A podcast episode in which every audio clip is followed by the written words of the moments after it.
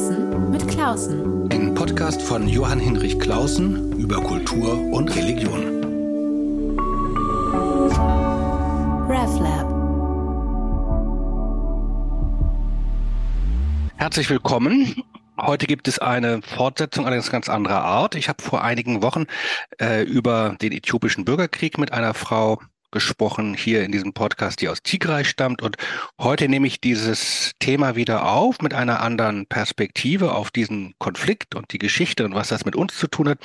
Und ich spreche mit Sebastian Brandes, der die Stiftung Menschen für Menschen leitet und gerade, na, gerade aber doch vor einigen paar Tagen aus Äthiopien frisch zurückgekehrt ist. Er hat viel Interessantes zu erzählen, auch über seinen eigenen Lebensweg. Lieber Sebastian, herzlich willkommen. Ja, herzlich willkommen, Johann. Vielen Dank für die Einladung. Wir sind über äh, Zoom verbunden. Du bist jetzt nicht in Äthiopien, äh, ich auch nicht, sondern ich bin in Hamburg und du bist in der Uckermark.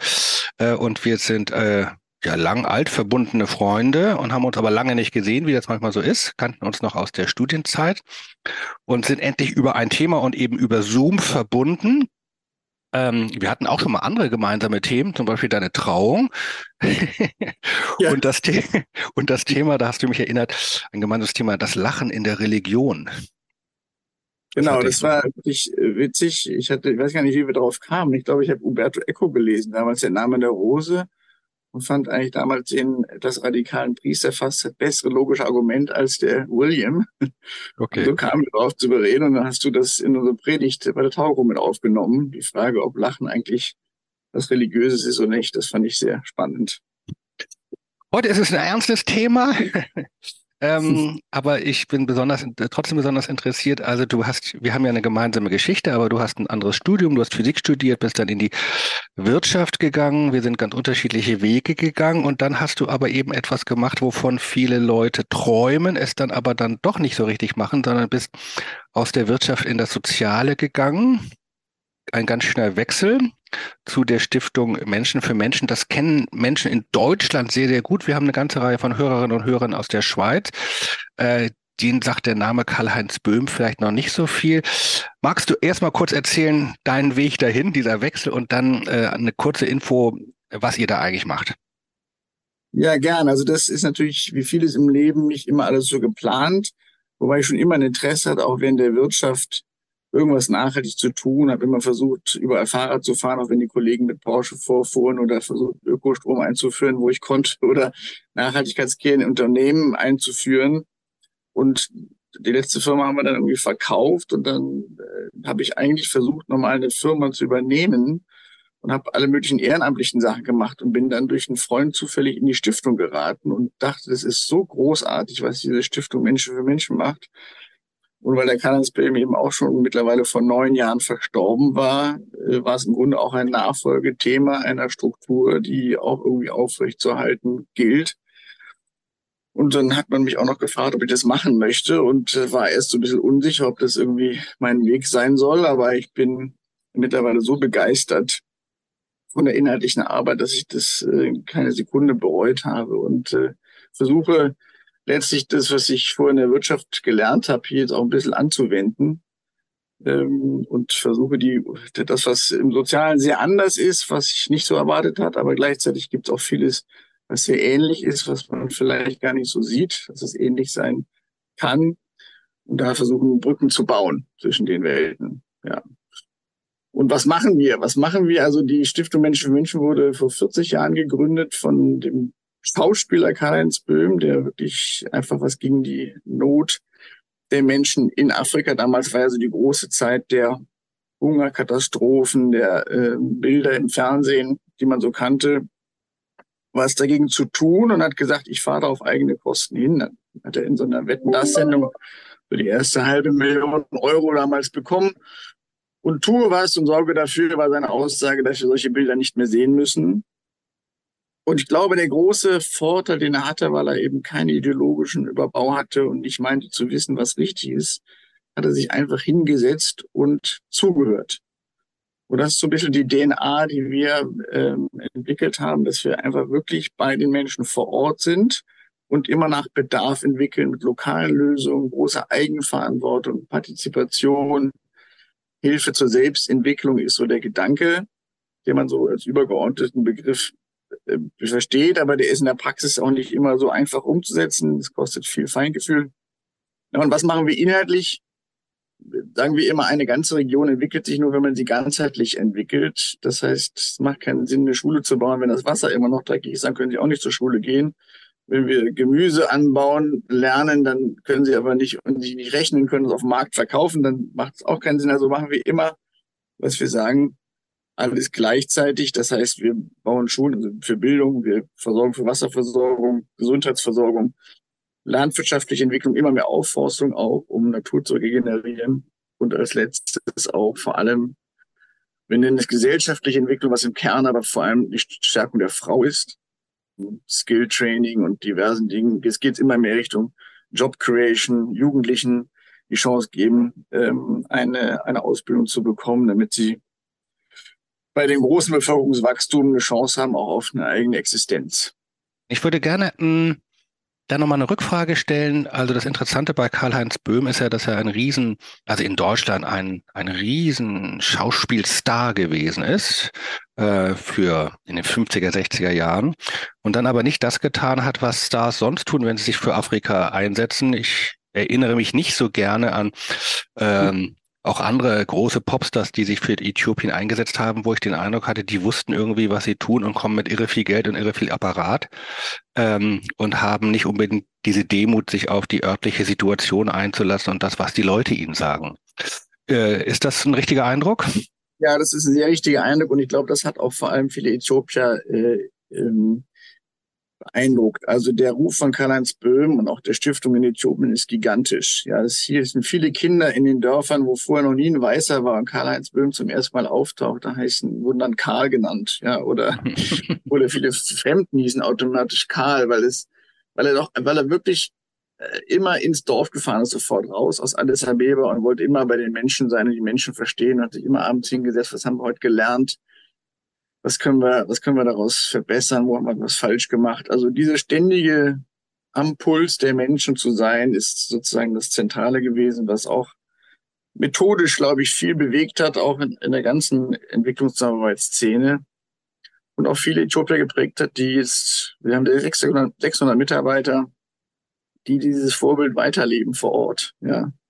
Und du übst das ja auch ein. Also du hast vorhin erzählt von den äh, Unterschieden und Gemeinsamen von wirtschaftlichem und sozialen Handeln. Das Gemeinschaftliche würde ich sagen, äh, sowohl in der Wirtschaft wie im Sozialen äh, muss man doch irgendwie auch zielgerichtet arbeiten. Man sollte effizient und erfolgreich sein. Man sollte sich bemühen, die Leistungen möglichst gut abzubringen, zu, für die man äh, Verantwortung hat. Aber was anders ist, ist natürlich schon nochmal im Sozialen, dass man sich ganz anders einlässt auf äh, Menschen auch ihre vielleicht irrationalen Vorstellungen, ihre, ihre Schwächen, ähm, also nicht nur an einem Erfolgseffizienzparadigma irgendwie sich orientiert, sondern vor allen Dingen an dem, was Menschen sind, machen, tun.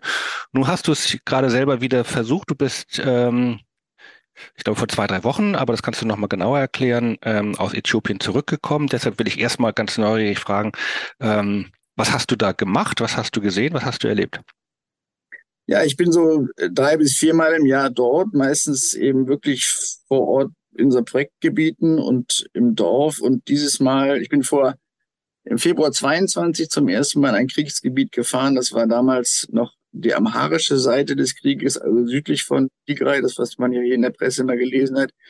Der Krieg hat ja eine Zeit lang auch in Amhara stattgefunden. Mhm. Da habe ich mir das erste Mal angeschaut, was da an Krankenhäusern geplündert war und an Schulen zerstört und solche Sachen. Und die ersten Schlussfolgerungen getroffen da haben wir auch die ersten Hilfsmaßnahmen dann losgedreht. Und diesmal war ich jetzt vor drei Wochen in Tigray, was ja ähm, bis vor, bis November 22 oder eigentlich noch danach zwei Jahre lang fast von der Außenwelt abgeschnitten war. Also so warst du einer der ersten, fast einer der ersten Ausländer, die nach Tirek gefahren sind. Ja, es gab natürlich so einige vor. Ich habe gerade gelesen, dass äh, Navid Kermani war auch irgendwie ein paar Wochen ja. vorher. Ähm, aber es sind in der Tat nicht viele. Also einige Sachen, die wir besucht haben, da sagten sie auch, wir sind die Ersten, die kommen. Und ja, was waren meine Eindrücke? Man fährt natürlich in so ein Gebiet mit der Vorstellung der Bilder, die man so aus Kriegssituationen kennt, auch gerade jetzt durch Ukraine-Bilder so belegt sind oder auch was wir vom Zweiten Weltkriegsbilder im Kopf haben. Und die erste Überraschung ist eigentlich, dass von der Infrastruktur viel weniger kaputt ist, als man sich das vorstellt. Also die Städte sind belebt, die Leute sitzen auf den Straßen, trinken Kaffee, es gibt äh, Gemüse, Obst und dann denkt man, hoch, war hier jetzt gerade ein Krieg. Ähm, aber natürlich, wenn man dann mit den Gesprächen beginnt und vor allem, also wir haben sowohl mit Regierungsvertretern gesprochen, als natürlich mit Bauern oder Bäuerinnen und, und Lehrern, die da wieder versuchen, eine Schule aufzubauen, dann sieht man, dass die, die Wunden vor allem auf menschlich-seelischer Art sind, weil der Krieg eben offenbar äh, ein wirklich Man-to-Man-Fight oder Man-to-Woman-Fight war. Ähm, die Leute sind, wenn wenn die Armee kam, aus den Städten geflüchtet, haben sich da aufs Feld zurückgezogen und da ähm, übelst miteinander gekämpft. Man weiß ja bis heute leider immer noch nicht, wie viele Leute wirklich gestorben sind. Das sind bisher immer noch Hochrechnungen. Es gibt keine offiziellen Zahlen. Und die berühmten 600.000 kommen, glaube ich, von einer Universität in Gent, die das mal hochgerechnet hat. Und das sind dann äh, einerseits direkte Opfer von Kampfhandlungen, aber dann auch sozusagen Sekundäropfer durch Vertreibung, Hunger, genau. ähm, verweigerte medizinische Versorgung und so etwas. Genau, genau. Und da ist eben wirklich noch die Analyse nicht da. Deswegen bin ich immer sehr vorsichtig, was so an Zahlen genannt wird. Aber äh, ist ja auch egal, ob es 200 oder 500.000 sind. Äh, für jeden Einzelnen ist es eine Katastrophe und für die Familien. Und, und so dass jetzt die, unsere erste Wahrnehmung ist, die Unterstützung, die gebraucht wird, ist natürlich eine, eine Nahrungsmittel- und medizinische Versorgung ganz dringend. Und das, was tatsächlich doch auch zerstört wurde, ist ähm, wieder mit aufzubauen. Da geht es zum Beispiel in Krankenhäusern, ähm, waren große Plünderungen, die muss man wieder herstellen, Geräte, elementare medizinische Mittel. Und in Schulen war es interessant, wir hörten dann auch so von der Regierungsvertreter, naja, alle Schulen sind kaputt und das sind 2000 Schulen, dann gucken wir uns mal an, sind durch das Land gefahren und die Schulen sind eigentlich von außen gesehen fast gar nicht kaputt, aber die Möbel fehlen. Und Alles ausgeräumt.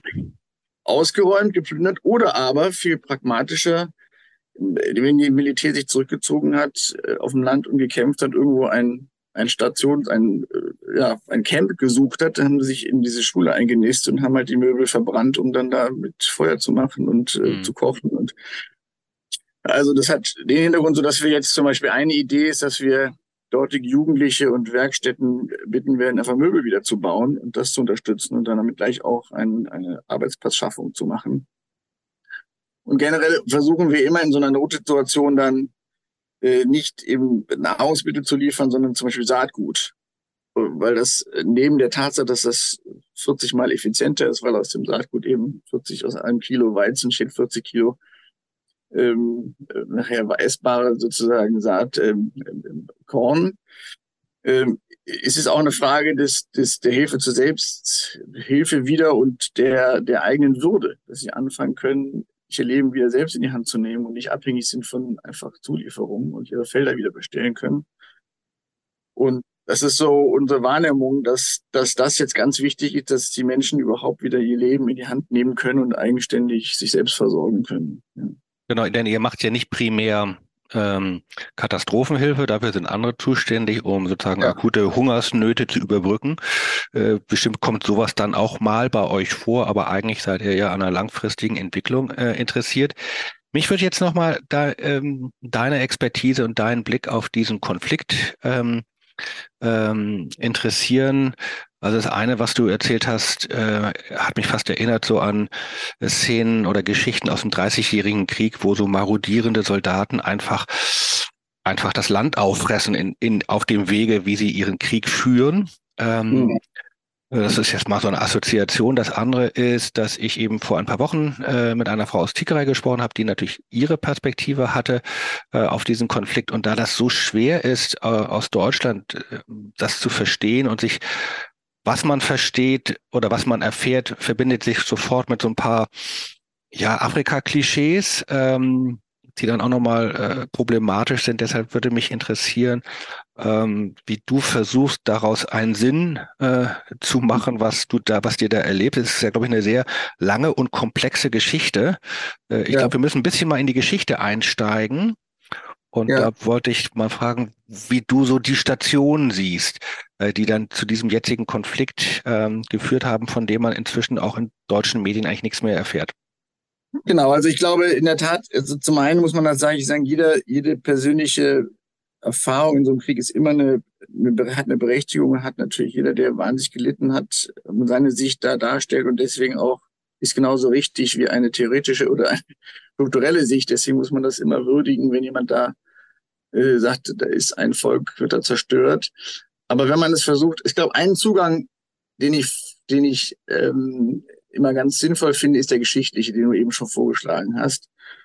Und wenn man mal zurückschaut, es gab den sehr charismatischen Heide Gebre Selassie, äh, Heile Selassie, Entschuldigung, Heile Gebre Selassie ist der Läufer, der Marathonläufer. Heile Selassie war der Kaiser, der 40 Jahre lang das Land geführt hat und zum Schluss ähm, dann aber äh, den Bezug zum Volk insofern verloren hat, als Hunderttausende auf der Straße starben und er weiterhin Feste gefeiert hat. Addis Abeba wurde dann gestürzt 1974 von einer Militärführung, dem kommunistischen, fast stalinistischen Ansatz, dann das Land geknebelt haben. Heute spricht man vom Red Terror, also die, das sogenannte Derg-Regime.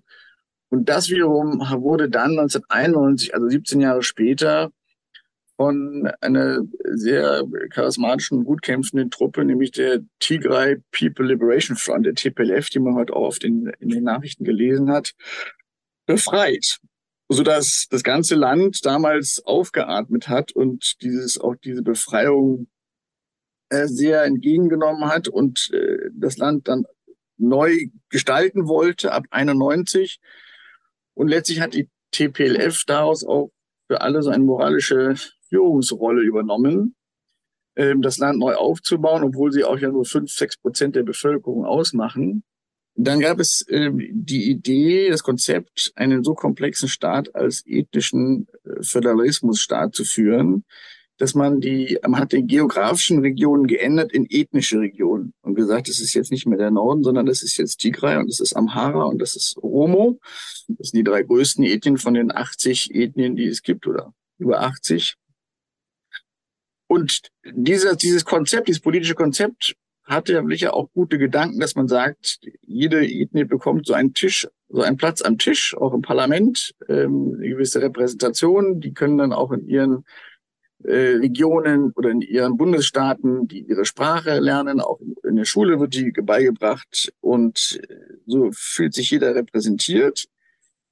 In der Praxis aber hat sich jetzt nach 20, 30 Jahren eine ganze Reihe von Problemen ergeben, die auch in anderen Staaten übrigens, wo das versucht wird, herausgefunden haben. Erstens ist ja das Thema, der, was ist eine Ethnie genau, gar nicht so scharf äh, zu umschreiben. Viele der Ehen sind ja gemischt. Ähm, und wenn ich jetzt, wenn ich einen Oromo-Vater oder eine Amhara-Mutter habe, was bin ich dann eigentlich? Und so, dass mhm. dieses gar nicht so scharf, trennscharf wird, sodass das dann in der, in der Zusammenarbeit gar nicht so einfach ist. Und das ganze ethnische Bewusstsein wurde so verstärkt, äh, dass das im Falle einer politischen Auseinandersetzung dann eher als Mittel zum Zweck äh, genutzt wird, um gegen andere Politik zu machen. Wir kennen das ja letztlich aus Europa, wo man dann Hass nutzen will, um politische Themen durchzusetzen. Nicht? Und letztlich ist der Mechanismus ein ähnlicher, dass es, glaube ich, in, inhärent keine wirkliche ethnischen Auseinandersetzungen gibt, sondern es ist letztlich eine politische Systemfrage oder Machtfrage,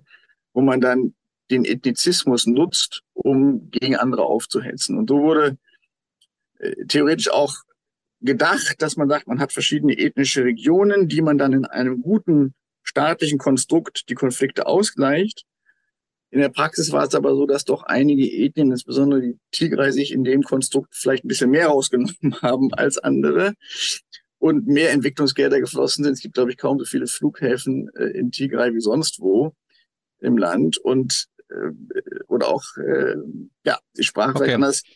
Aber wir, und, und da entstand dann die Gegenbewegung, so Ende der, so 2015, wo dann letztlich die Oromos, die größte Bevölkerungsgruppe und am Haaren, sich haben auflehnen wollen und gesagt, das geht nicht mehr so weiter. Da gab es sehr viel Unruhe und dann haben die entschieden, okay, dann nehmen wir mal halt einen Oromo an die Macht. Das ist dann Abiy Ahmed geworden. Der hat okay. an einer Ja. Aber da würde ich gerne noch mal kurz, wenn ich ja. kurz da darf, noch einmal kurz zurückfragen, weil das ist ja ein entscheidender Faktor äh, bei dem ganzen äh, Thema, bei diesem Konflikt, aber auch bei äh, vielen anderen afrikanischen Konflikten beziehungsweise unserem Blick auf diese. Also klischeehaft denkt man als Europäer, ähm, das ist vielleicht auch nicht ganz falsch, dass die Nationen, die äh, die Kolonialmächte ja meistens noch gegründet haben und dann in die Unabhängigkeit entlassen haben, ähm, eben künstliche Gebilde sind. Mhm. Und dass die eigentliche Sozialform ist sozusagen Familie, Sippe, Ethnie. Mhm. Und dass eben sehr, sehr unterschiedliche Ethnien dann äh, in einen Staat äh, gepresst wurden. Äthiopien ist natürlich nochmal ein Sonderfall, weil das ein, ja auch eine, eine vorkoloniale Nation in Anführungszeichen gewesen ist. Also immer schon ein Vielvölkerstaat, aber immer schon auch mit einem, mit einer großen, langen, gemeinsamen, identitätsstiftenden äh, Nationalgeschichte, wie konstruiert das auch immer sein mag. Ähm, aber du jetzt äh, äh, beschreibst es so, dass es zwei Ethnien natürlich irgendwie gibt, dass aber mhm. diese eindeutige Zuordnung ähm, einzelner Menschen oder Gruppen zu bestimmten Ethnien und dann daraus folgend dann auch eben politische Machtverhältnisse oder Ohnmachtsverhältnisse, dass das eigentlich ein modernes Phänomen ist und dass dieses jetzt nicht nur einfach sozusagen eine, eine fatale Entwicklung ist, sondern auch gefördert worden ist eigentlich aus guten Intentionen. Wir mhm. bauen einen Vielvölkerstaat und da gibt es unterschiedliche Repräsentationen. Wir machen das System pluralistischer. Und indem mhm. wir es pluralistischer machen, so habe ich es verstanden, äh, machen wir, werten wir aber die ethnische Zugehörigkeit auf oder vereindeutigen sie, dass plötzlich jemand ein Oromo ist, obwohl er eigentlich auch ein halber Amara oder sonst was ist. Genau, und das, und das, ich nenne mal ein paar Beispiele daran. Also früher, erst seit, seit dieser neuen Verfassung gibt es überhaupt erst einen Personalausweis, wo die Ethnie dokumentiert ist. Das war vorher gar nicht bekannt, also war gar nicht von jedem bekannt, wem er zugehörig wird. Das wird erst durch den Personalausweis jetzt deutlich, der, wo das draufsteht. Dann gab es vor 40 Jahren, 50 Jahren ganze Landstriche, die Wald waren. Mhm. Und dann durch Umsiedlungen in der Hungersituation wurden am Haaren dahin gesiedelt und heute ist es aber durch diese neue geografische Zuordnung ein Oromo-Land. Ja, und jetzt heißt es, das war ja schon immer seit Jahrhunderten Oromo, war aber nie, weil es gab ja gar keine Definition einer regionalen Oromo-Zugehörigkeit. Also ähm, das heißt, es wird plötzlich zu einem Thema, was vielleicht vor vielen Jahrhunderten gar kein Thema war und, ähm, und dadurch problematisch. Natürlich muss man auch bedenken, dass andere Faktoren hier eine Rolle spielen. Zum einen hat sich die Bevölkerung in den letzten 40 Jahren verdreifacht. Das heißt, die Ressourcensituation ist eine andere. Da gibt es natürlich auch mehr Auseinandersetzungen. Zudem äh, gibt es eine hohe Jugendarbeitslosigkeit, äh, gewisse Perspektivlosigkeit, denn äh, Bauernfamilien sparen sich das Letzte ab, um ihre Leute zur Uni zu schicken, ihre Kinder, und dann kommen sie wieder, haben einen Bachelor, aber eben keinen Job. So ist die Frustration sogar größer als zuvor. Und das heißt, du hast auch nochmal einen fruchtbaren Nährboden, wo man identitätsstiftende ähm, Ideale sozusagen dann noch äh, verstärkt wirken. Ja, das, das alles eine Melange. Ähm, dazu würde, ich würde ja nicht wissen wollen, was in Deutschland passieren würde, wenn wir 15, 20 Prozent Jugendarbeitslosigkeit hätten. Da wäre auch ein anderes Straßenthema äh, auf der Straße. Und ich glaube, das, das vergessen die Leute gern. Das ist immer mein Thema, dass man dann sehr schnell in einen ins Afrika bilden, ach, das sind Ethnien und die kämpfen dann, die sind eben noch nicht so weit wie wir, so ich sag's mal ganz platt, ja. Mhm. Dabei ist dahinter eigentlich ein ganz, ganz klares, komplexes politisches Thema zu lösen, wie steuert und strukturiert man eine komplexe Gesellschaft, die bei uns, wenn wir die Rahmenbedingungen bei uns ähnlich wären, genauso laufen würde, genauso komplex laufen würde. Und ich finde es wichtig zu unterscheiden und um, um wirklich, wenn man auf Augenhöhe mit einem Kontinent Afrika und den Menschen dort reden möchte, dass man eben das erkennt und aus den klassischen Afrika-Bildern rausfällt und mal versucht zu verstehen, was da wirklich die Motivation und das Bedürfnis sind und und dann auf der Augenhöhe und mit den Dingen, die es analysiert und dann auch fair miteinander umgeht. Ja, also ja. ich habe das, vielleicht ist es, bin ich da so ein bisschen äh, schockiert gewesen, weil ich jetzt zum ersten Mal aus der Sicht der Äthiopier diese Berichterstattung in den deutschen und englischen Medien erlebt habe und fand eben, dass da einige sehr, sehr schnell in diese Opfer und ethnischer Konflikt gefallen sind, ähm, ohne sich zu bemühen, äh, was dann auch dazu geführt, dass in Äthiopien eine große Frustration war, wie der Westen auf diesen Konflikt geschaut hat. Ähm, das gehen wir, gucken wir gleich uns das nochmal an, also den aktuellen Konflikt und wie es bei uns gesehen wurde und was du in Äthiopien an Deutung oder Wahrnehmung erlebt hast. Aber nur eine Assoziation, ähm, äh, was du gerade erzählt hast, man stelle sich mal vor, in Deutschland gäbe es 60, 70 Prozent äh, Jugendarbeitslosigkeit und die Stellen, die staatlichen Stellen würden nach ethnischer Zugehörigkeit verteilt, ob man Hesse, Schwabe, Bayerin oder Thüringerin ist. Mhm. Also äh, so, so, muss man sich das ja fast vorstellen, ähm, ja. was das dann für Konflikte gibt. Aber ich sag mal kurz, bei uns hier in Deutschland, so als Zeitungsleser, das habe ich mitbekommen, ähm, es gab diese, diesen neuen Präsidenten, Abiy Ahmed, der wurde gleich hoch äh, bejubelt, bekam, glaube ich, gleich schon relativ früh den Friedensnobelpreis und plötzlich ähm, ähm, gibt es sozusagen Aufbegehren, Sezessionsversuche von den enttäuschten Menschen aus Tigray oder deren Eliten und mhm. dann eine, ein brutaler Schlag der Zentralregierung mit genozidaler Tendenz.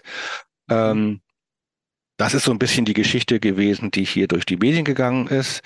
Ähm, wird vielleicht nicht ganz falsch gewesen sein, aber auch nicht ganz richtig. Was hast du denn erlebt aus dein, oder wahrgenommen aus deinen Gesprächen, die du geführt hast, jetzt gerade in, in Äthiopien?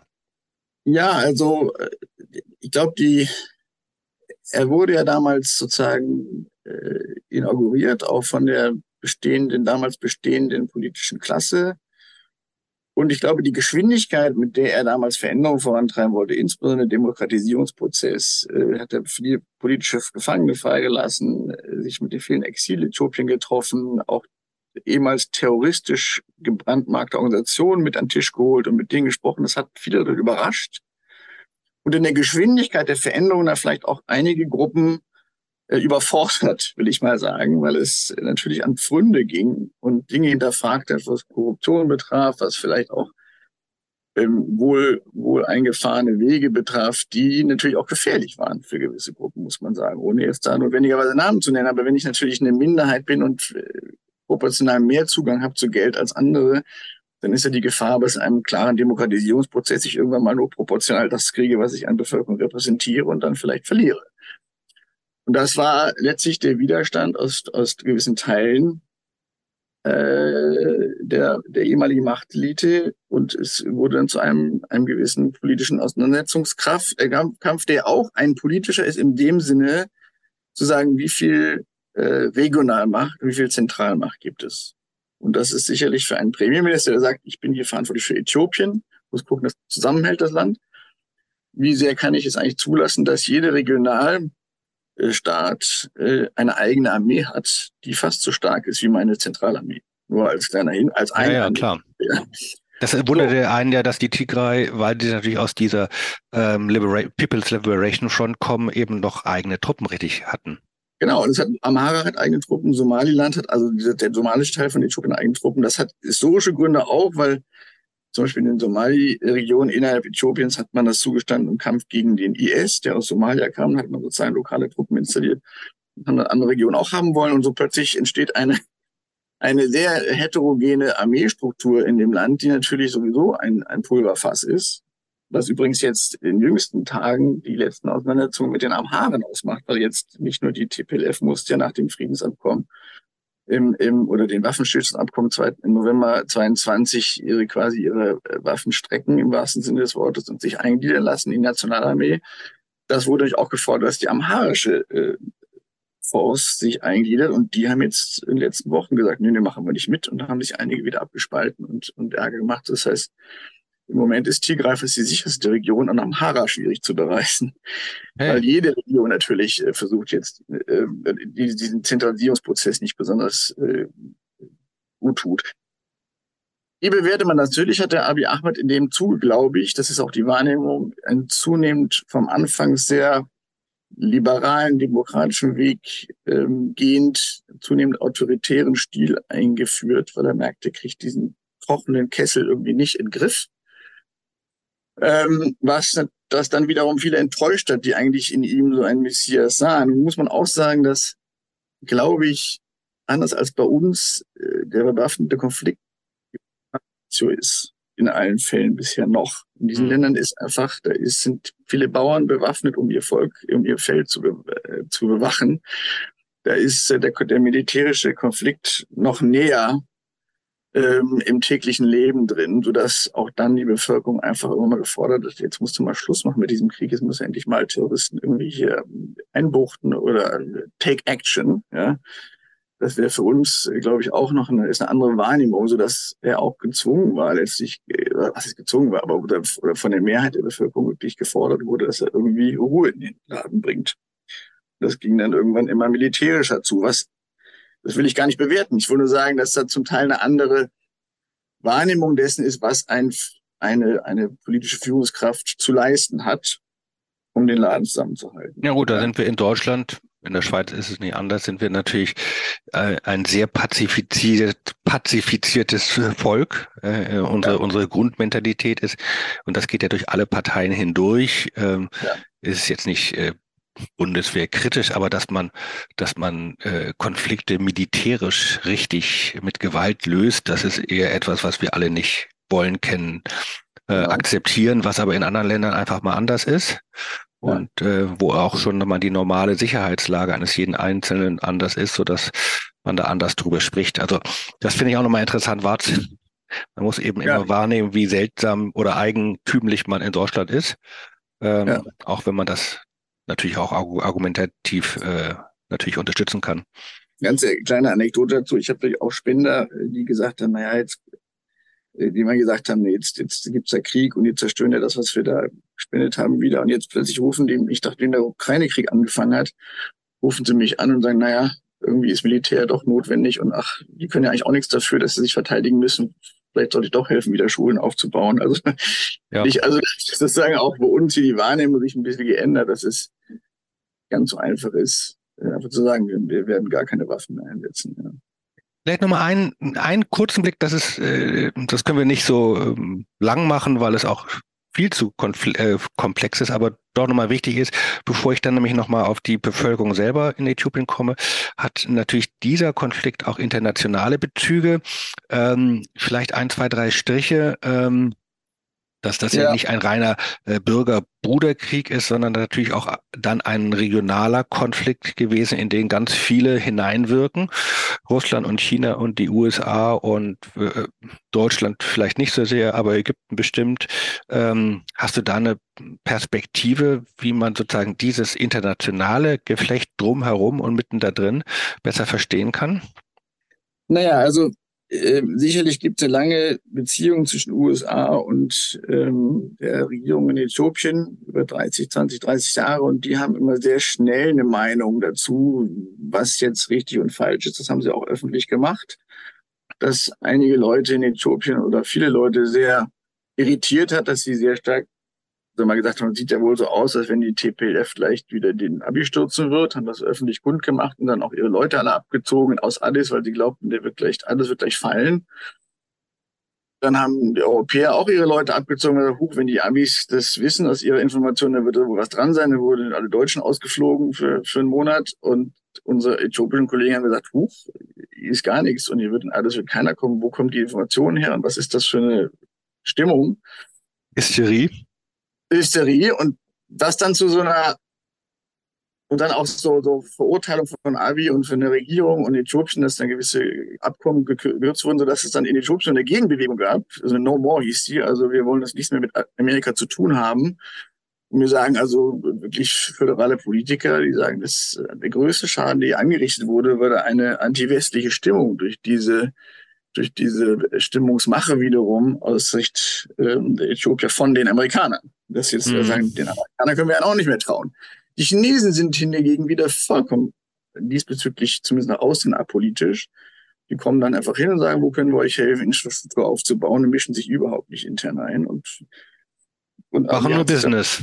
Machen Business und die von den Russen liefern halt gerne Waffen. Wenn, wenn der Abi von uns so keine Waffen bekam, hat er sich halt die bekauft, ja, und hat damit den Krieg gewonnen. Also insofern hat wie soll ich sagen, was genau im Hintergrund laufen, welche Rolle die Ägypter spielen, die ja auch wiederum gegen den Staudamm sind, der da gebaut wird, weil sie Angst haben, dass der Nil im, im weiteren Fluss beeinflusst wird. wer da welche Rolle genau gespielt hat, ist schwer zu sagen, aber mit Sicherheit war da ein, ein, ein geopolitisches Interesse, weil Äthiopien als zweitgrößtes Land Afrikas und als der bisherige Stabilitätsfaktor in Ostafrika, im Horn von Afrika, äh, immer ein geopolitisches Interesse hat. Ja, und dass man versucht, dort irgendwie auch Fuß zu fassen. Und insbesondere zum Beispiel zur Abwehrung des IS, also ähm, Al-Shabaab in, in Somalia, der über den Weg Somalia äh, versucht einzudringen, versucht man da immer eine, äh, als ein Element neben den Ressourcen und so weiter, um da auch eine gewisse Zugriff zu haben auf diese Stadt. Okay. Jetzt aber äh, schließen wir das ab, das führt uns, glaube ich, zu weit. Und äh, ja, ich, ich, na, ich fand es nochmal wichtig, äh, einmal ja. den Blick darauf zu werfen, ohne jetzt zu versuchen, es wirklich zu äh, auszudeuten und äh, wirklich zu verstehen.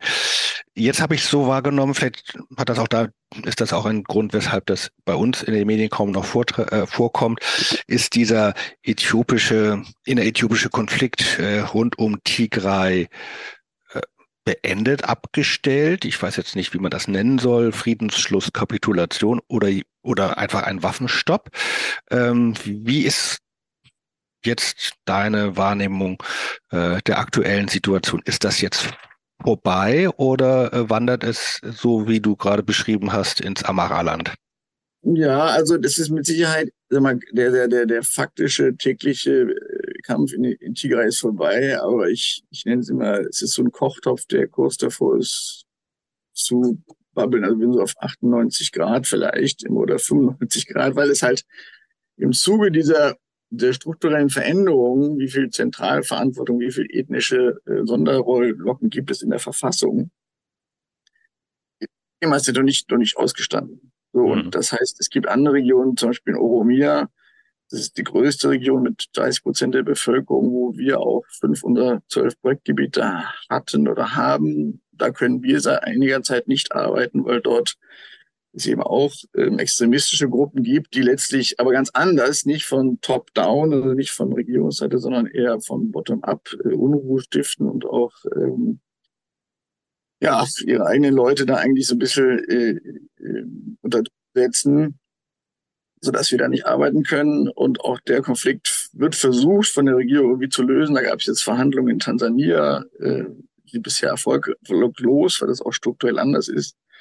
Und es gibt überall kleine regionale Interessen. Also vorbei ist die Situation bestimmt nicht. Ganz im Gegenteil. Ich glaube, es braucht einen sehr jahrelangen Prozess jetzt, der bevorsteht, um diese Wunden, die entstanden sind, die menschlichen Wunden vor allem, und die seelischen Wunden äh, zwischen den Ethien, zwischen den Personen überhaupt wieder dazu kriegen. Da wurde ein Prozess des nationalen Dialogs jetzt gestartet, aber alle sagen, es ist halt sehr komplex und sehr langwierig. Und, ähm, und in der Zwischenzeit auf dem Weg dahin ist es schon noch sehr wackelig, würde ich sagen. Okay. Und, äh, ich würde gerne jetzt äh, nach einem Zwischenschritt gleich nochmal noch mal zum Abschluss äh, nochmal in Ruhe hören, wie ihr dann eigentlich in einer solchen unsicheren äh, Situation wieder arbeitet oder die Arbeit fortführt. Aber vielleicht nochmal vorher einen Blick äh, auf ein anderes Feld. Ähm, da musst du keinen, nicht den Experten spielen, aber vielleicht äh, fällt dir dazu was ein, nämlich welche Rolle die Kirchen und die Religionen dabei haben. Also ähm, ich habe wahrgenommen, das wurde auch bei uns berichtet, dass es ähm, auch eine Gefahr von oder zwischenzeitlich sich zuspitzte, dass die große orthodoxe äthiopische Kirche, ja eine der ältesten christlichen Kirchen überhaupt, sich äh, fast gespalten hätte entlang eben von Ethnien oder ethnischen Zuschreibungen. Ähm, das ist aber gerade noch abgewendet worden. Ich habe auch Stimmen äh, von protestantischen äthiopischen Theologen ge gelesen, die sagten, also an dieser Ethnifizierung von Konflikten und der Steigerung dadurch sind die Kirchen nicht unschuldig, sondern haben auch einen Teil daran, weil sie das aus welchen Gründen auch immer bei sich selber abbilden. Hast du eine Wahrnehmung, wie so Religion etwas dazu beitragen, beiträgt, äh, dass diese Konflikte so hochkochen oder auch eine Möglichkeit haben, ähm, ja, so einen gesellschaftlichen Heilungsprozess mit zu befördern? Also ähm, zunächst einmal würde ich festhalten, dass Äthiopien ein, ein äh, Role Model ist, eigentlich im interkulturellen Dialog, historisch ähm, zwischen Muslimen und Christen insbesondere. Also in jedem Dorf gibt es da, wo gemischte Religionen vorhanden sind, gibt es Moscheen und Kirchen, die nebeneinander existieren und die auch gemeinsam Dinge betreiben, hat einen interessanten historischen Kontext. Ich weiß nicht, ob das vielleicht auch für euch interessant ist, als Mohammed im siebten Jahrhundert nach Christus, äh, nach, ja, verfolgt wurde in, von seinen, äh, dann hat er seine Jünger nach Äthiopien geschickt, sagte, gibt es einen König, der ist sehr tolerant, geht mal dahin. Und äh, in der Tat war ich zufällig jetzt in Tigray in der Nejesh-Moschee, die die erste Moschee der Muslime in Äthiopien äh, war, auch Weltkulturerbe, wo quasi dieses dieses Peace Agreement oder diese Toleranz geübt wurde. Und aus der Historie heraus gibt es eine sehr gute Zusammenarbeit zwischen den beiden größten Religionen, äh, also christlichen äh, Glaubensrichtungen. Natürlich innerhalb der christlichen gibt es dann sowohl Katholen als auch Protestanten als auch Orthodoxe und andere. Ähm, das mit zum einen ist, da, da sehe ich eigentlich wenig das religiöse Thema. Natürlich hat die ethnische äh, Bedingung auch auf die orthodoxe Kirche vor allem eine Rolle gespielt. Und da ist auch noch nicht ausgestanden, diese Versuch des Abspaltung der oromischen orthodoxen Kirche von der, von der, von der äthiopischen sozusagen. Das ist noch immer in Diskussion.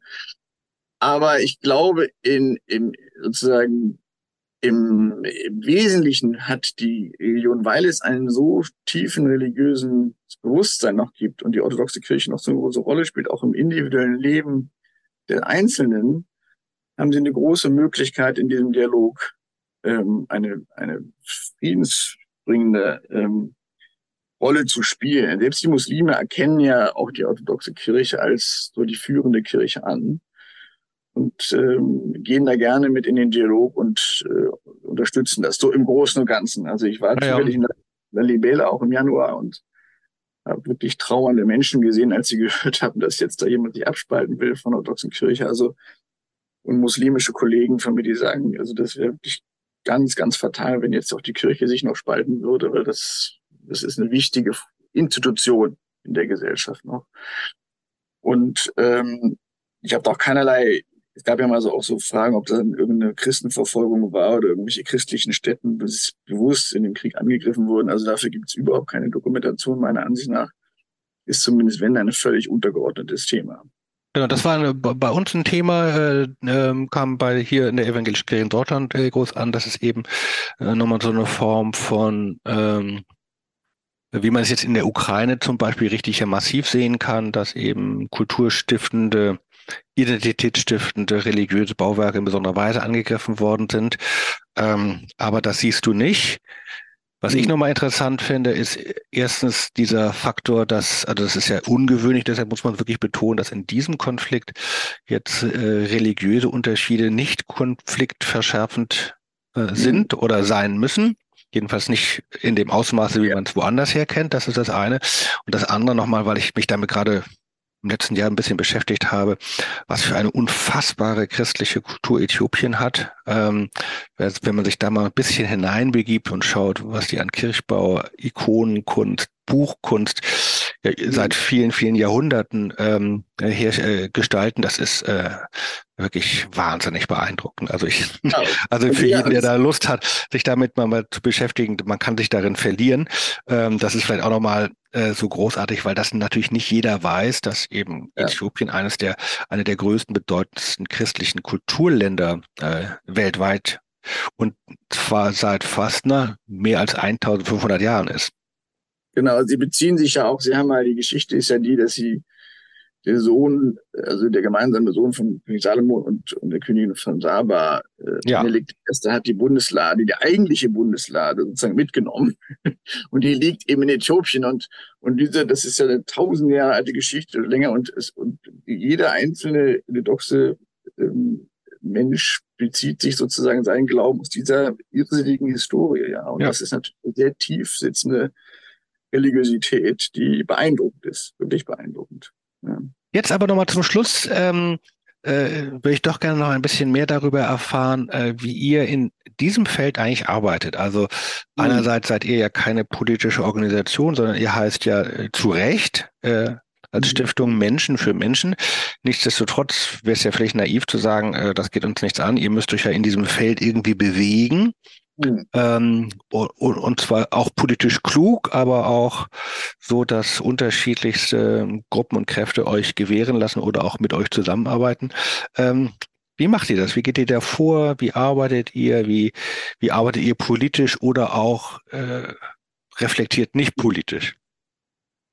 Ja, das ist natürlich, äh, also erstmal kommen wir immer wieder vom Menschen aus und wir arbeiten dort, wo fast sonst niemand ist. Unsere Gebiete sind mindestens fünf, sechs Stunden entfernt von Addis Abeba. Das sind ländliche Gebiete, wo sonst kaum einer hingeht.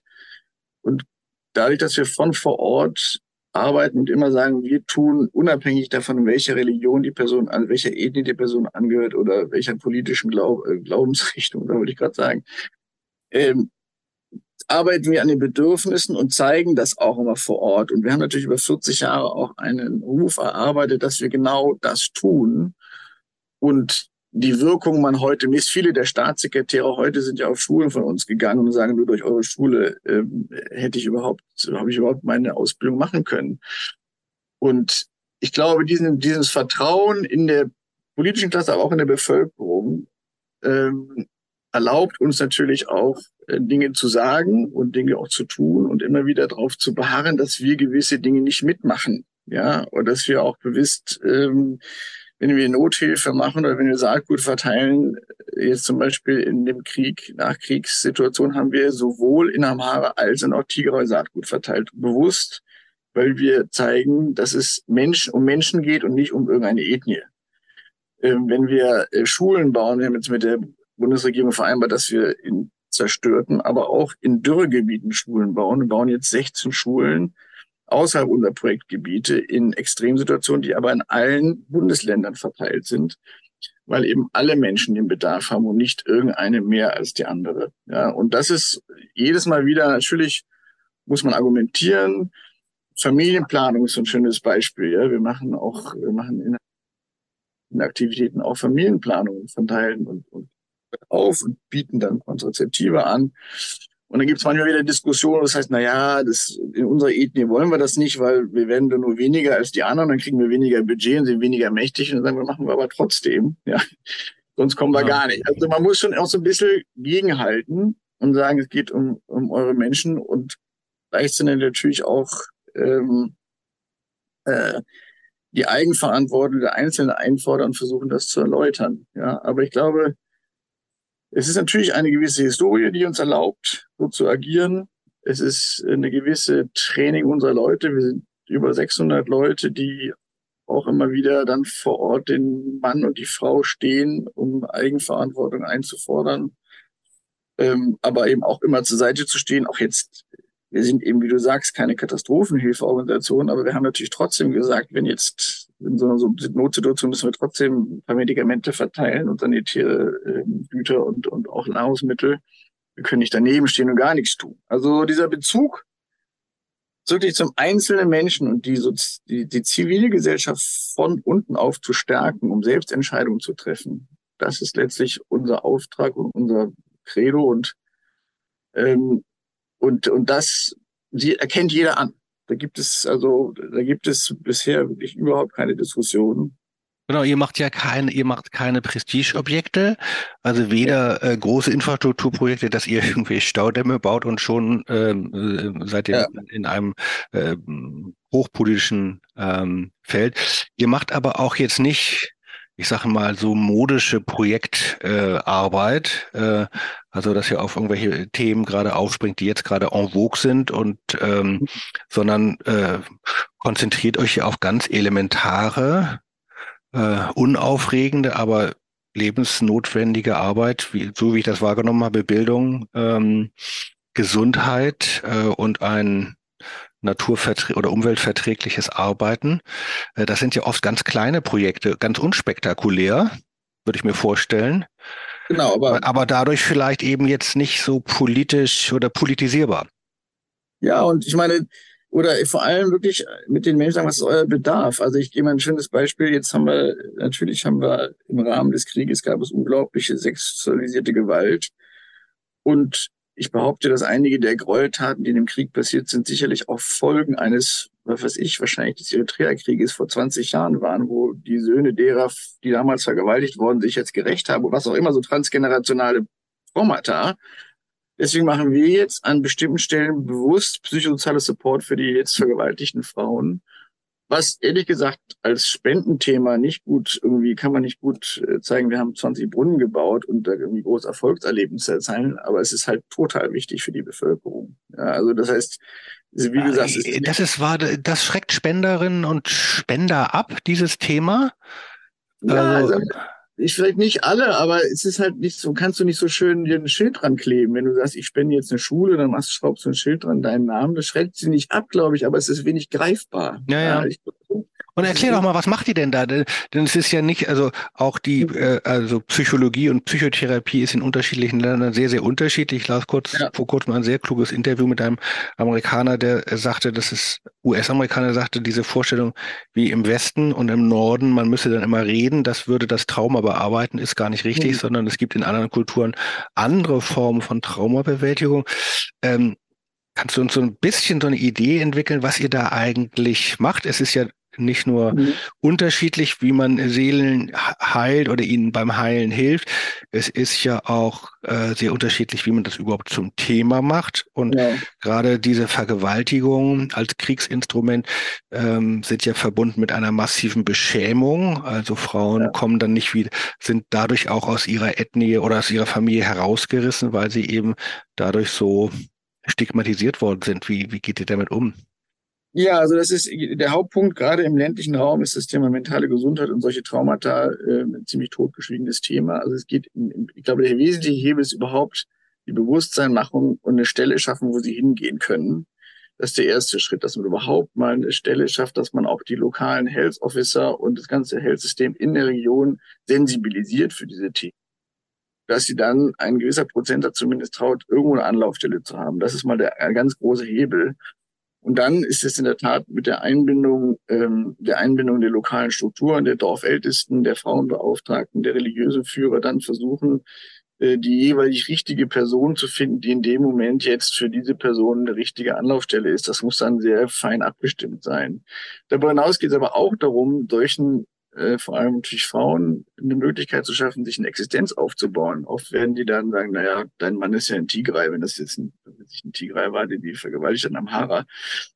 Die sind dann geächtet und das heißt, du musst ihnen die Chance geben, dass sie sich zumindest eine ökonomische Existenz, das heißt, die kriegen dann Mikrokredite von uns oder sowas, dass wir dann sehen, dass sie das Selbstbewusstsein oder auch die Selbstwertgefühl darüber zum Teil wieder erlangen können. Also es ist ein sehr komplexer Prozess, wie du sagst, und das muss man dann in der Region machen. Wir machen auch erst, jetzt ein Pilot zuerst und gucken dann, was funktioniert und würden das dann weiter ausrollen. Aber ich glaube, was wir auch, was glaube ich noch ein zweiter wesentlicher Punkt ist neben der Historie und neben diesem Vertrauen, ist glaube ich, dass wir immer gesagt haben, wir versuchen nicht von Defiziten zu sprechen oder nur von Not, sondern Chance. Ja, das also, wenn wir unsere Bilderwelten sind immer, schauen wir freudige Menschen, Erfolgsgeschichten, äh, was uns erstört, und da sind wir ehrlich gesagt noch nicht ganz so weit, wie man eigentlich noch sein könnte, ist die ganze Kommunikation mit Afrika oder über Afrika, schlimmerweise ja nicht mit Afrika in vielen Fällen, sondern eher über Afrika, ja, dass man immer die Not zeigt und immer Defizit und immer, das funktioniert da wieder nicht funktioniert da auch wieder nicht. Sondern sagt, nee, jede einzelne Geschichte ist eigentlich eine Erfolgsgeschichte und es gibt, eigentlich ist das Glas immer halb voll. Und wir gucken, dass wir mit wenig Mitteln aus diesem, was da ist, schon noch viel mehr machen können für die Menschen. Das ist eigentlich auch eins, was, glaube ich, auch den Leuten dann viel mehr Freude macht vor Ort. Ja, sozusagen, wir sind jetzt nicht irgendwie äh, eben nicht Opfer, sondern wir sind Menschen in einer schwierigen Situation, die aber mit wenig Mitteln Irrsinniges erreichen können. Ja, und das ist eigentlich auch so eine, äh, glaube ich, das macht den Leuten nach da Freude, mit uns zu arbeiten, äh, indem wir Eigenverantwortung übergeben und ähm, sie erkennen, was sie selbst schaffen können. Ja, und kriegen von euch eine Starthilfe, aber keine Vollversorgung. Genau. Und genau, dazu zum Schluss wollte ich sagen, dass ich äh, habe mir eure Website angeguckt, also Menschen für Menschen heißt sie ganz schlicht Menschen für Menschen UE beim für.de. Äh, da kann man das auch sehr gut nachempfinden. Ich finde da auch immer die Frage, wie sind eigentlich die wie, mit welchen Bebilderungen arbeitet man? Entweder nur mit Elendsbildern oder ein anderes Klischee nur mit ganz rührenden ähm, schwarzen Kindern. Das ist beides so ein bisschen schwierig. Ähm, ja. Aber ich finde, ihr habt eine sehr informative und auch gut illustrierte Website und äh, das wollen wir ja nicht äh, unterschlagen. Ihr lebt von Spenden, da kann man dann auch sehr ähm, elegant und problemlos und sinnvoll auch einen Obolus hinterlassen, wer sich da ein bisschen informiert ja, und vorbeiguckt. Genau, und vor allem, was wir auch machen, wir machen zunehmend andere Geschäftsmodelle. Ich komme nur ein bisschen aus der Geschäftswelt, das ist vielleicht ein bisschen mich da biased, würde man sagen. Aber wir fangen jetzt eben auch an, CO2-Zertifikate auszugeben, weil wir Aufforstung machen. Warum wir das nicht? Wir, wir betreuen Firmen bei der Lieferkette, wenn man sagt, warum nicht eine soziale Lieferkette? Wir sind ja vor Ort, wir wissen, wie man aus Afrika vernünftig sourced. Also ich glaube, das Spenden ist das Wesentliche und das ist auch ähm, unser Kerngeschäft. Aber ich glaube, man muss auch da weiterdenken, wenn man wirklich das Thema Afrika und Kooperation zwischen Menschen in Europa und in Afrika fördern will, muss man auch da auf neue Wege gehen und neu denken, um das traditionierte Bild ein bisschen zu ändern, dass das eben wirkliche Partner sind in allen Lebensbereichen. Ja. Und das finde ich persönlich natürlich auch mal spannend und top noch. Und es sind ja eben nicht nur Menschen, die da sind, sondern es gibt ja schon äh, große äthiopische Communities in Europa und auch in Deutschland. Es sind eben auch nochmal in ganz anderer Weise Nachbarn geworden. Genau. Lieber Sebastian, ich danke dir herzlich für dieses total interessante, augenöffnende Gespräch und wünsche dir und deinem Team in Deutschland und in Äthiopien alles Gute, gutes Gelingen und vor allen Dingen äh, tolle Zusammenarbeit mit den Menschen, mit denen ihr es zu tun habt. Vielen Dank für dieses Gespräch. Vielen Dank, lieber Johann, und tausend Dank für die Gelegenheit und bis bald hoffentlich wieder physisch.